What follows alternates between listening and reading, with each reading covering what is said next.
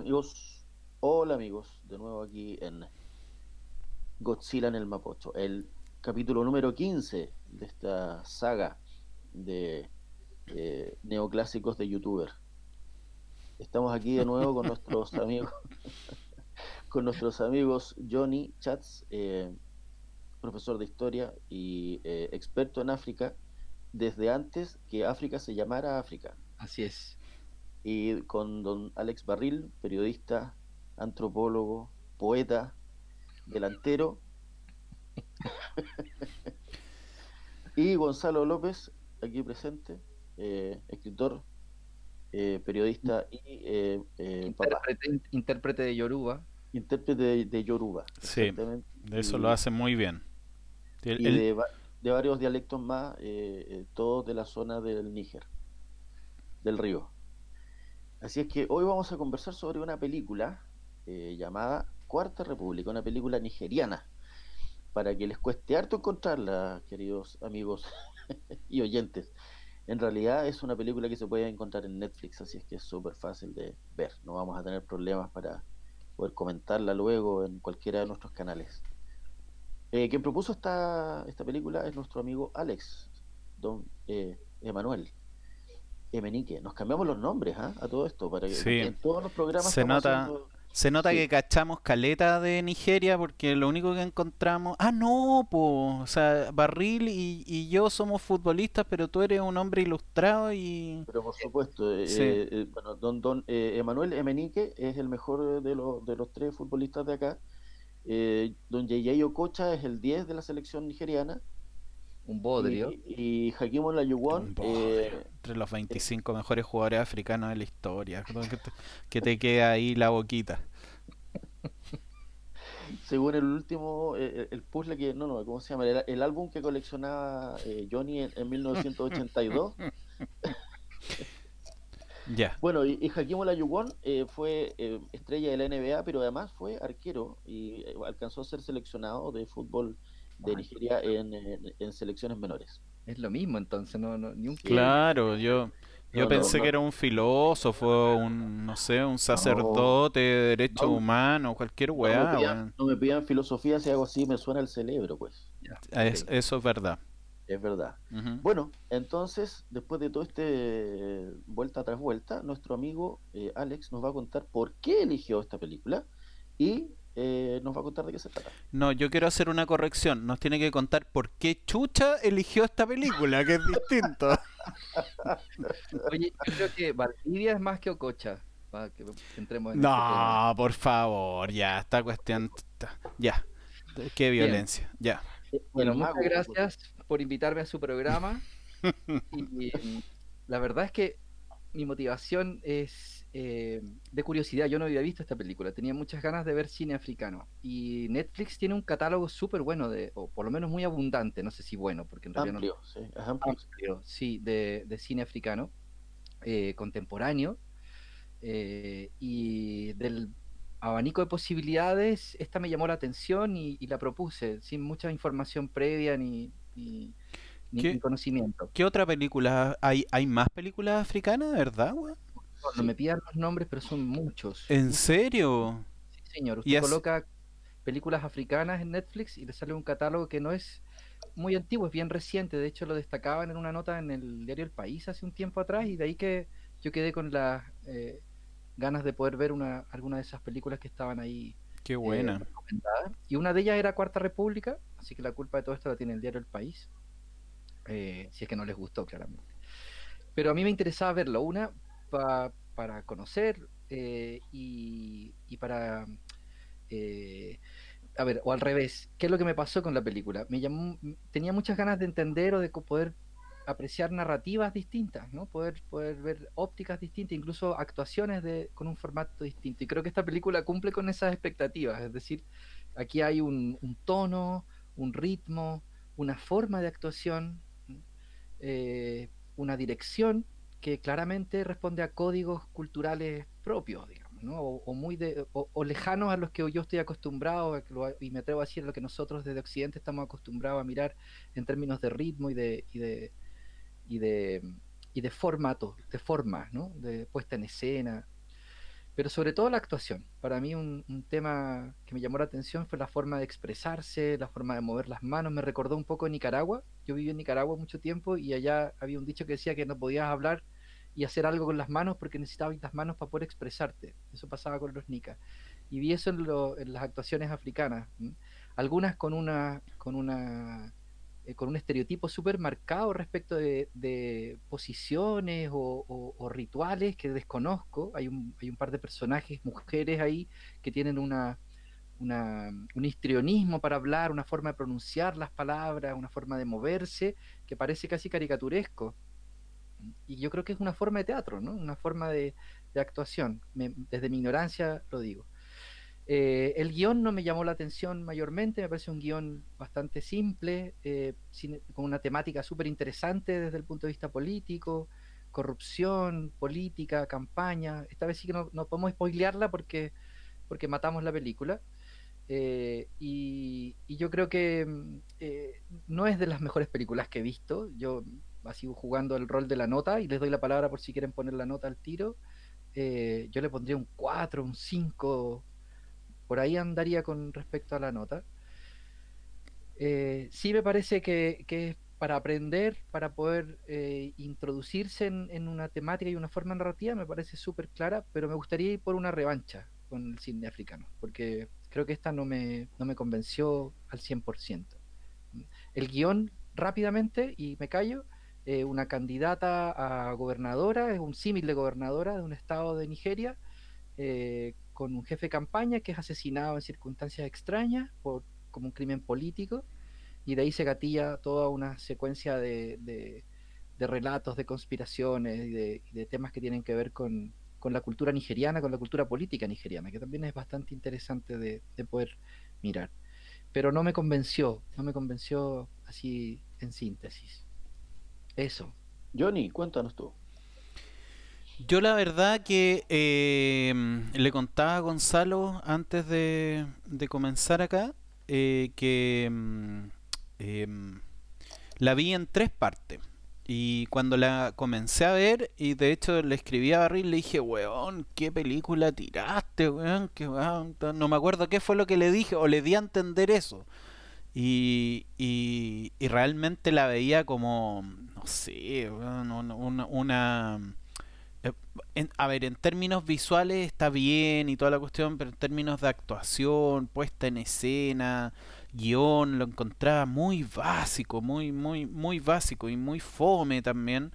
Y eso me pasó en la primera parte, que la vi, de haber visto media hora, después de haber visto otro día, otra media hora más y andaba por lo mismo. Y cuando ya me senté a, a dormir la siesta, la película me interesó mucho los últimos 40 minutos aproximadamente de la película me engancharon, me enganchó el thriller que había en la película.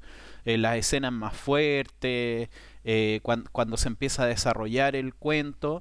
O sea, yo te diría que la película para mí partió con un 3, un 3 y de repente me salta 7. ¿Cachai? O sea, una, una nota interesante. Encontré hasta que los actores estaban actuando mejor la última parte de la película.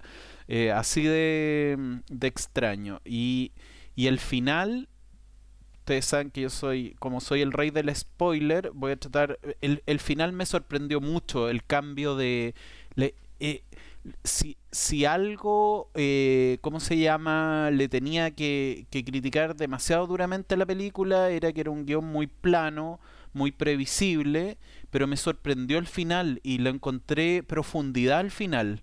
Eh, a pesar, evidentemente estamos hablando de una película que tiene, que, es una película eh, nigeriana, eh, que no tienen tradición cinematográfica mayor, a pesar de que, ¿cómo se llama? Evidentemente las actuaciones se ven muy amateur, a pesar de que hay algunas actuaciones que son mejores que otras, pero, pero, hay un...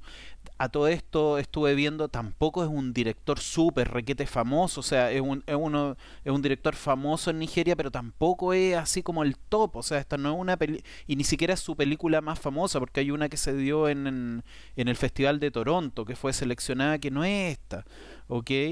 Eh, entonces, para hacer una película que no es como de la super, super primer nivel, eh, me pareció me pareció que tenía elementos interesantes, ¿sabéis? Que me terminó convenciendo. Entonces, eh, yo, mm, bueno, y, puedo hacer otros comentarios respecto, desde el punto de vista técnico, es parecido a lo que les comentaba con respecto a la película polaca. Puta que estamos, weón, estamos viendo, no sé qué, qué, qué, vamos a tirar la próxima semana, pero entre polacos, puras cosas raras. Eh, que, cuando tú ves la película polaca, evidentemente son los paisajes de Polonia y toda la cuestión, pero tiene un formato que es como universal. Está la globalización ahí. ¿ok? La forma en que se ve la cámara, cuando hacían la, imagen, por ejemplo, ahora de esta película nigeriana, cuando mostraban a Buya, que es la, que es la capital de, de, Nigeria, eh, se veía como una ciudad muy moderna, ¿ok? Es Nigeria, que es un país importante dentro de África, pero pero igual sorprende. Pues, eh, yo creo que es interesante verlo, es interesante ver esa realidad y se ve a pesar de que los trajes, evidentemente otra cultura, hay algo que es como común viendo una película polaca, una película nigeriana, como podríamos ver una película chilena, una película gringa o todas las que hemos comentado, que el mundo está muy globalizado, está muy estandarizado en un cierto nivel, digamos, en el nivel urbano, en el nivel de las historias, de las problemáticas. Eh, eso, eso me pareció súper interesante. Yo le pongo un 6,5. Oca, mira, yo la verdad que eh, yo no, yo le pongo un 3. Eh, eh, lo interesante de la película para mí, porque ya dijeron todo lo malo de la película, como que llegué tarde a eso, es este, en lo que empecé a fijarme es en los acentos. Empecé a fijarme en lo que quería mostrar el director. El director es, es este nigeriano efectivamente, pero su, su educación eh, fílmica es londinense. Eh, es un, eh, digamos, en términos como artísticos, digamos, sería más bien un británico, ¿no? entonces, claro, hay, hay una escuela detrás y eso evidentemente, ¿cómo se llama? Formatiza, o sea, mete dentro de un formato la, la, historia. Entonces, claro, el, ¿cómo se llama? El, el guion, tanto el guion como como todo el desarrollo fílmico, eh, tiene, ese, tiene ese tinte, ¿no? El tinte, el tinte británico. Entonces lo que a mí me llamó la atención es lo que quería mostrar el director. Y efectivamente están, por ejemplo, estos personajes que, parecen sacados de caricaturas. Y, como en mi caso, por ejemplo, desconozco absolutamente Nigeria, eh, no sabría decir si son caricaturas o no. A uno le parecen que son caricaturas, pero no lo sé. Eh, era súper interesante escucharlos hablar una especie, eh, eh, un inglés mezclado con otra cosa. y, y, además el, el, ¿cómo se llaman? Las formas de actuación también, súper súper distintas de lo que uno está acostumbrado. Eso es súper interesante. Y lo otro que me, que me, llamó mucho la atención también es conocer, no solamente en estas tomas aéreas, sino que también en tomas que eran más, más íntimas, como por ejemplo de restaurantes o departamentos, o qué sé yo, era eh, que nos mostraban eh, a la Nigeria eh, occidentalizada o a, la, o, la, o la Nigeria un poco más rica, ¿no? O sea, te mostraban un país petrolero que algo de, riqueza tiene, que es mucho más allá de lo que uno de lo que uno tiene como internalizado respecto de África, ¿no? de, su pobreza extrema, de su pobreza eterna. Aquí había mucho profesional, es una película de profesionales, digamos, los protagonistas son profesionales, quiero decir que tienen profesiones, ¿no? Eh, hay abogados, hay, qué sé yo, hay, hay, médicos, hay, qué sé yo. Y, eh, y que como bueno, y lo, y lo, otro que nos querían mostrar, digamos, que, también me llamó la atención, es el, la forma en que funciona su corrupción, que también uno lo tiene súper asumido, ¿no? Eh, uno, las noticias que uno le llegan desde allá son matanza tras matanza tras matanza, todas más sangrientas que la, que la anterior.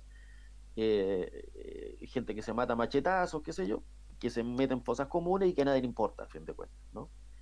Esto era distinto porque aquí había una trama política, era un thriller, un thriller político, y eso era interesante.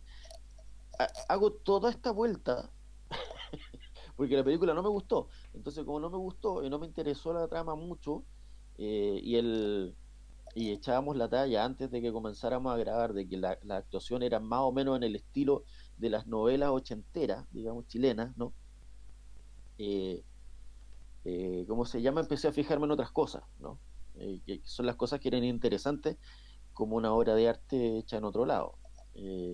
no sé si es arte exactamente, pero por lo menos una, un intento comunicacional. Eso me pareció súper interesante.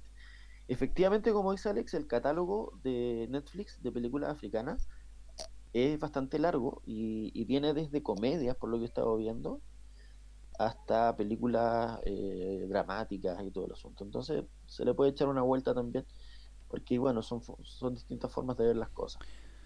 Oye, Gonza, y una cosa que, yo encontré interesante es que la, la película es una película dentro de Nigeria, es una película muy regional porque habla de una zona de Nigeria que se llama Confluence, que no, que no es para nada, un estado que no es para nada importante, eh, que tiene una población más bien pequeñita y todo el cuento. Eso es súper interesante, o sea, porque a fin de cuentas cuando te dicen que un estado corrupto eh, funciona de manera federal, entonces es más complejo todavía, porque los estados federales son súper complejos. O sea, la pandemia ahora lo ha demostrado, eh, en los estados federales aquí vale embarrada porque los gobernadores en general funcionan de manera muy, muy individual. Eh, Brasil es, federal, Argentina es federal, ahora se ha demostrado que no están tan bien como creían. Estados Unidos es federal, México es federal. Es complejo. Y bueno, Nigeria es federal, pues entonces, si ya era, si manejar un país así como ese debe ser complejo, yo creo que yo nos puedo orientar un poco más respecto de la política de la política eh, nigeriana. Pero, pero eso es interesante. Alex. Sí, yo quería poner un, solo un matiz o un, pelo en la sopita eh, en relación al, a la narrativa. Yo, yo de repente siento que tenemos mucha ignorancia o muchos prejuicios naturales, producto de la distancia con, con este tipo de, de, filmografía. Entonces, eh, yo yo personalmente tomo con más pinzas ciertas ciertas afirmaciones que ustedes hacen de manera más rotunda, digamos, ¿no? Porque creo que justamente ahí hay una, un aprendizaje súper interesante y uno de ellos tiene que ver con la actuación. Yo no sé, no soy experto ni, ni, conocedor de cine africano, quiero ver más películas para poder confirmar o rebatir esta sensación de mala actuación. No lo sé. A mí me parece que intuyo, y es solo desde la intuición, que tiene que ver con una, con un, con una escuela, con una voz y una, y una dinámica. Cuando uno ve cine japonés, cuando uno ve cine chino, tienes una forma de mover el cuerpo, de acentos, como decía Gonzalo, de expresiones que obviamente no son occidentales y que te remiten a ciertos códigos y a ciertas y a ciertos contenidos y conceptos que no conocemos, que no, con los cuales no estamos lidiando todos los días. Eh, para ellos ver una película chilena debe producir el mismo, la misma sensación, ¿no es cierto? Entonces, por ahí me parece una beta súper interesante, de ampliar un poco la cabeza y de empezar a generar este intercambio de, estando de acuerdo con lo que dice el Johnny, y más aún con este dato que tú entregabas de, del origen del director, del origen de su formación como cineasta, donde hay una intención manifiesta de poder occidentalizar también el relato, ¿no? de ponerle cierto tipo de, de puentes, pero pareciera que se le escapa cuando suelta la, cuando suelta a los personajes populares, ¿no? Cuando aparece esta mujer, hay una mujer que es muy enigmática, que es la que celebra con Stout al final en algún minuto de la película, que tiene una forma de expresarse, tiene un rol como mujer, tiene un rol gravitante la, en la, en, la, en el thriller político también. Y, y, con ella yo me quedé muy pegado, porque tenía una cosa exagerada para actuar, que desde un punto de vista occidental podría ser una mala actuación, pero que, pero que tenía un sentido. Ella ella era como una, estoy inventando, ¿no? También desde la ignorancia, como una especie de sacerdotisa dentro de una comunidad, ¿no? Era una, una lideresa importante y, actuaba como tal. Ya, hasta ahí, porque si no me puedo tirar un, Johnny Chats de spoiler y no quiero. Y entonces yo pongo eso en, en, como en, entre paréntesis. Me gustaría, me gustaría eh, eh, promover y acceder a más narrativas ¿no? africanas, porque creo que por ahí uno puede ir generando más, también es muy interesante el rol de la mujer, ¿eh? porque eh, las mujeres son ultra protagonistas en esta historia. Y bueno, me puse a buscar información y resulta que Nigeria es el país africano que tiene, por ejemplo, más mujeres en puestos eh, de importancia a nivel empresarial. Es el, el, país africano con más empresarias. Entonces también es llamativo, se sale mucho de lo que, o sea, yo no me ubicaba bien eh, sobre, sobre Nigeria. Empecé a leer sobre Nigeria porque vimos esta película. Y es súper interesante. De, de, hecho, la, además que encontré muy guapa también a la, a la, a la que quería ser gobernadora, digamos, ¿no? Eh, que también es importante en, en, digamos, en una muestra audiovisual. Johnny, cuéntanos algo más, pues está muy callado.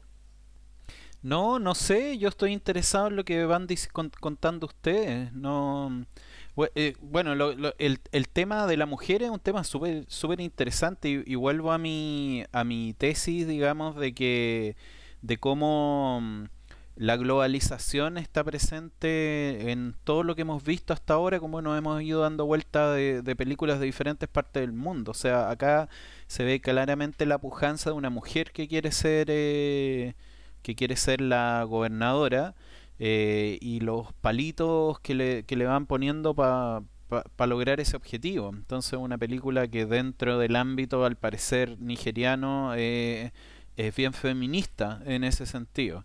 Eh, lo que me parece también súper interesante. ¿qué, ¿qué, más? No sé, en realidad, de la película misma, no sé qué más... Qué, qué, para, para, para abrir el tema, que tenía que ver justamente con, con la motivación mía además era poder eh, conversar sobre África, poner el tema de África en, su amplitud, eh, que porque sabemos que hay, eh, particularmente el Johnny, pero sé que Gonzalo tiene también mucho interés y yo en particular de poder escudriñar un poquito ¿no? en la historia.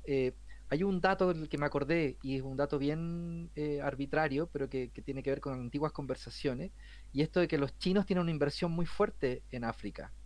Eh, esta África que en algún minuto algunos personeros acá en Chile, me acuerdo también de una, mira las disquisiciones se llama, me acordé de una frase de José Joaquín Brunner. Mira el saco de huevas de José Joaquín Brunner. Eh, me acordé de una frase de él eh, diciendo que África, mientras nosotros estábamos en un primero, un segundo y un tercer mundo, África estaba ya casi en un quinto mundo, en paralelo, ¿no? Coexistían en una misma época distintos niveles de desarrollo. Y siempre me, impresionó esa frase, ¿no? Como eh, hasta qué punto es real, si efectivamente eso es así, depende de cómo se mire, qué, a, qué, a qué le llamamos desarrollo qué pasa con la política africana, con la violencia en África. Eh, por ahí me gustaría, como sé que particularmente el Johnny tiene conocimiento de eso, abrir esa conversación y de nosotros nos colgamos como para dar un par de opiniones o, preguntas. Así que, ¿te parece o no? Sí, bueno, yo en realidad...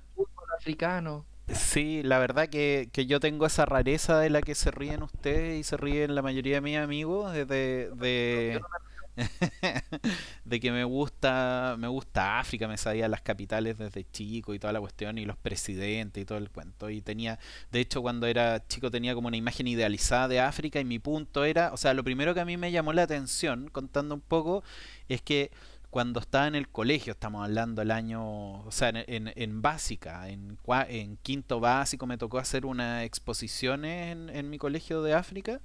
Eso es como en los años 60 más o menos, ¿no? Los años 80, Barril, tú eres mayor que yo, así que no, no vengas con cochinada acá en el viejo. Bueno, y el... eres más viejo. Y bueno, y el, el, tema es que lo primero que me llamaba la atención es que cuando Ponte tú abría la, la enciclopedia aparecían ciudades. Y me acuerdo que mi, mi, mi, disertación ante mis compañeros cuando estaba en quinto y sexto básico era mostrarle casi que África no era Tarzán y los monos, pues, ¿cachai? Que habían ciudades, que había gente que se vestía y caminaba, eh, que iban a comprar a lugares, que, que, que, había una vida urbana y eran países y tenían aeropuertos y eran, o sea, eh, y bueno, eso yo de chico lo idealicé y mostraba casi que África era Suiza, pues, ¿cachai? Porque quería mostrarle lo choro que era África y lo desarrollado que era. Incluso me acuerdo que fuimos en, en su momento con unos compañeros en el contexto de unos estudios de, de disertación y toda la cuestión a la Embajada de Sudáfrica pero era la embajada de Sudáfrica del apartheid, pues, entonces toda una historia ese, ese, ese tema. Y le preguntaba, y la verdad es que yo a mí lo que menos me interesaba era saber sobre Sudáfrica, entonces le preguntaba al, al nos, atendió el encargado de negocios de, de, la embajada y, le preguntaba sobre Botswana, sobre otros países, y el weón no sabía qué responderme, niño, raro nomás, ¿cachai? Bueno, eh, les, propongo que saquen los micrófonos porque de repente dicen algunas cosas y no, no, se escuchan, muchachos. Ah, no se escuchó. Yo te, Estaba, yo te estaba tirando puros garabatos, ¿no se escuchó? ¿No? Tíramelos nomás. Viejo mierda. Oye, ya. Ya, bueno, y el, el tema es que, bueno, mi comentario, porque en realidad tenemos un tiempo como súper limitado para darle la palabra a usted, una cuestión que, que está siendo muy interesante hoy día de África es que efectivamente en términos de desarrollo tu amigo Brunner no está tan perdido porque en la mayor parte de los países africanos se independizaron en los años 60. ¿ok? Son países muy nuevos. Hay, hay un par de casos raros que no lo voy a nombrar acá, pero que, que, son más antiguas. Nigeria del 62. Mira, mira, para que vea. Entonces, todo el proceso de descolonización fue muy tardío. Y la verdad es que cuando nació, nacieron estos países muy en el contexto, voy a hacer un, un súper resumen en el contexto de la Guerra Fría, entonces rápidamente se ubicaron o hacia Estados Unidos o hacia el lado soviético. Eh, lo que solamente sirvió para engordar los intereses de las superpotencias, digamos, no, no, no, no trajo nada bueno para África. Y posteriormente, durante muchos años, la mayor parte de estos países eh, vivieron en, sumidos en guerras civiles, en dictadura, pero estamos hablando de muchos años, los años 60, los años 70, los años 80, los años 90, la década del 2000. O sea, recién a fines de los 2000 se, se, se está hablando como de un renacer de África, o sea, tuvieron 40 años en términos de desarrollo de todo eh, perdido. Entonces, eh, ejemplos de esto es que vivían en guerras civiles, que había un momento en que no, no, había prácticamente ningún país africano que tuviera un gobierno democrático, un gobierno elegido estamos hablando. Y cuando había un gobierno elegido inmediatamente venía un golpe de Estado en términos económicos países pobres, pero con unos niveles de pobreza, pero terribles, terribles. O sea, tan pobre que... Sí, sí, sí, sí, también de contrastes, porque tienes también toda la herencia colonialista y, y, algunas, algunas ex colonias como Costa de Marfil o el mismo Argelia, el mismo Egipto. Hablamos de, de, países que son africanos y que están completamente al opuesto de el, del centro y el sur de África, Madagascar. Sí. Mozambique. Buena, película. Buena película. sí, eh, bueno, para que, que te hagas una idea, eh, es que eso también le comentaba Gonzalo antes, antes del programa, que hay países que son, son, son países muy subdesarrollados, pero son importantes. Por ejemplo, Egipto es un país muy subdesarrollado, pero un país importante. Costa de Marfil, dentro del, de, de, África, es, uno es un país importante, pero también es un país muy pobre, donde ocurrían, tú, sabes que en, en, Costa de Marfil el, dictador, digamos, porque además muchos de estos países tienen dictadores añosos, eh, que, que, ya murió el dictador de Costa de Marfil y a todo esto están en un proceso de levantamiento, de, de estallido social particular también hoy en día. Eh, eh, ¿Cómo se llama esto? construyó la, me parece, mira, no, no, no, no lo voy a decir con precisión, pero creo que es la Basílica de San Pedro, hizo una réplica exacta en, porque uno de los es un país católico, es uno de los pocos países católicos de África. Eh, bueno, también hay musulmanes y toda la cuestión, pero, pero, pero construyó exactamente la réplica, o sea, se gastó millones de millones de millones de dólares en un país pobre, ¿ok? Que es una cuestión típica de África, el, Bocasa que era emperador, y son, son historias infinitas de cosas raras. Hoy día lo que pasa con el dictador, que no me recuerdo el nombre en este minuto, podría haber venido más preparado, pero de Guinea Ecuatorial, que es un país muy pequeñito, el único país de habla hispana en África, que está en el centro de África, que es un país petrolero, con una población súper pequeña, podría ser un país súper próspero y el dictador lleva, no sé, cuarenta y tantos años y un país inmensamente pobre. Bueno, todas estas eran más o menos las realidades del, del de África, pero como les digo, eh, a partir de fines de lo, del, del 2008, 2009, bueno, fines, no, sé cómo llamar, la primera década del, del siglo XXI, eh, a fines de la primera década eh, empezó a ocurrir que algunos países están despegando después de mucho, mucho, mucho, mucho esfuerzo. Y, ahí se puede nombrar a, a Ghana, a Botswana, que es un país muy pobre pero muy ordenadito, son como los suizos de, por llamarlo así, aunque no suena como raro, digamos, de África, son muy ordenaditos y han, y han ido, con, muy poco han, han, ido creciendo. Y hay muchos otros casos que producto justamente de la inversión china, O, del, o, de, o de una explotación pero feroz de los recursos naturales aún peor, digamos, de lo que había antes, están creciendo a niveles como crecía China. El caso de Ruanda, que viene de una guerra civil que, horrenda, digamos, pero ahí explotan el cobalto, cobalto no, me acuerdo cómo se llama, un material que sirve para, para construir celulares.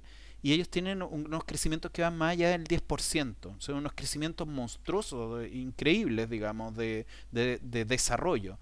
Y, pero claro...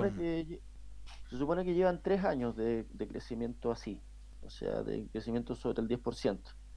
Y son, eh, ¿cómo se llama? Los chinos tienen algo así como 450 proyectos en, eh, o más en, dentro de, de, la, de la zona de África que es la más pobre, porque hay pobre entre los pobres, digamos. En África siempre se, se dice que lo que está debajo del desierto del Sahara, es decir, el África subsahariana, es lo más pobre en África. Y es ahí donde está la mayoría de las inversiones chinas.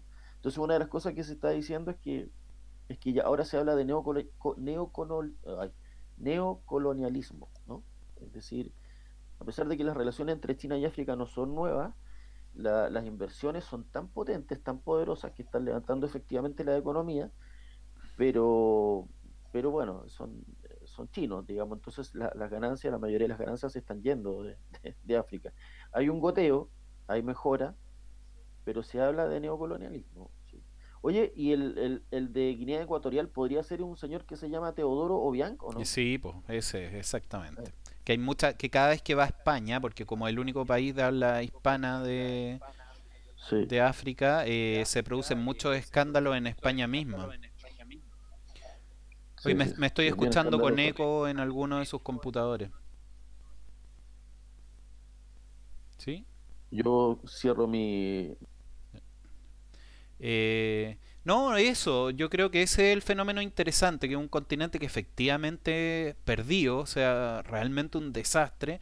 Ahora hay que diferenciar África del Norte, que es más próspera, efectivamente, como dice el Gonzalo, que el África subsahariana, digamos, pero hablando del África subsahariana y, y todo lo que tenga que ver hacia el sur, digamos, realmente un desastre y se están pegando un salto que, que puede que, que, yo creo que sí tiene elementos súper destacados en términos de que hay países que se, se, están ordenando, se están democratizando, están encontrando su camino, pero también tiene que ver con el inmenso inversión, la inmensa inversión china que es un arma de doble filo, como es como, como ya hemos conversado. O sea, como dice muy bien el Gonzalo, es un neocolonialismo, una tremenda explotación de los recursos naturales, esos países van a quedar con un endeudamiento gigante, también con una buena infraestructura, si todo esto no, no, no, no tiene un lado negro, digamos, pero pero eso, eso. Y con los recursos naturales arrasados, porque es lo que de lo que se está hablando. No, qué interesante. Oye, nos quedan pocos minutos, entonces yo quiero absolutamente desordenar el negocio y quiero eh, eh, saltar al, a la discusión futbolística respecto de África. Eh, quiero hacer la referencia a mi nombre de hoy, a Manuel Emenike, es un futbolista nigeriano, por supuesto. Emenike en Yoruba significa gran barril. Y eso no es verdad. Mayo, el 10 de mayo, igual que yo. Así que tengo ahí la energía de Manuel Menique. Eh, quiero saludar a la selección de Francia, que es la primera selección africana que gana el Mundial de Fútbol. Y Muy bien, verdad. con eso yo doy por cumplida mi misión de, respecto al cine africano del programa de hoy, que ha sido el programa más ñoño que hemos hecho. Sí, pues ya estamos, ya estamos terminando el programa, estamos eh, alcanzando ya nuestro nuestro final. Eh, Johnny, ¿quieres decir algo más? ¿Quieres comentar algo más? No, yo ya hablé mucho, así que terminen ustedes, muchachos. No, excelente. Bueno, el próximo, el próximo, eh, la próxima película, eh, probablemente eh, busquemos algún país que todavía no nace y, y, buscaremos su cine. Yo ya la tengo vista. Lo prometemos. Perfecto, lo prometemos. Me Será toca a mí, me toca a mí y prepárense porque la próxima es de Indonesia, se llama The Act of Killing. ¿Podemos Uh. saltar a chats? ¿Tenemos el veto? ¿Tenemos la posibilidad de veto? Oye, tú traías una película de un de una provincia de Nigeria, weón, y me venía a censurar a mí, weón. ¿Cómo se llama? ¿Cómo se llama? ¿Cómo se llama la Congratulations? ¿Cómo se llama la? Confluence, Confluence, porque es la confluencia de dos ríos. Congratulations. Happy, No le happy. gustó la peli. Claro. No claro. me acordaba de. Claro. Happy Sí. Kingdom. Pero Claro. no, bien, bien, me parece muy bien. Eh, bueno, yo- Muchas gracias y mil disculpas por el programa de hoy. ¿Cómo podemos? Así no vamos a prosperar, pues. No nos van a llegar los 10.000 euros por YouTube con esa con esa actitud, pues, Barril. ah, pagan en euros en YouTube. ¿eh? Sí, sí, sí, ya hemos recibido muchos, muchos miles, muchos miles. Claro, y los, dueños de YouTube son chinos también. Así que estamos- Ah, estamos no nos va a llegar ni uno. No nos va a llegar ni uno. Ya, pues, cabro. Eso, muchas Muchas gracias. gracias. Nos Un abrazo, que estén muy nos bien. viendo. Nos nos veremos, vemos dentro de poco. Nos veremos dentro de poco con otra película difícil de encontrar. No, fácil de encontrar, pero difícil tema. Eso. Difícil de terminar. Difícil de... ver. Fácil de encontrar, pero difícil de ver. Está bueno el lema. Buenas noches. Qué buenas desastre. Chao.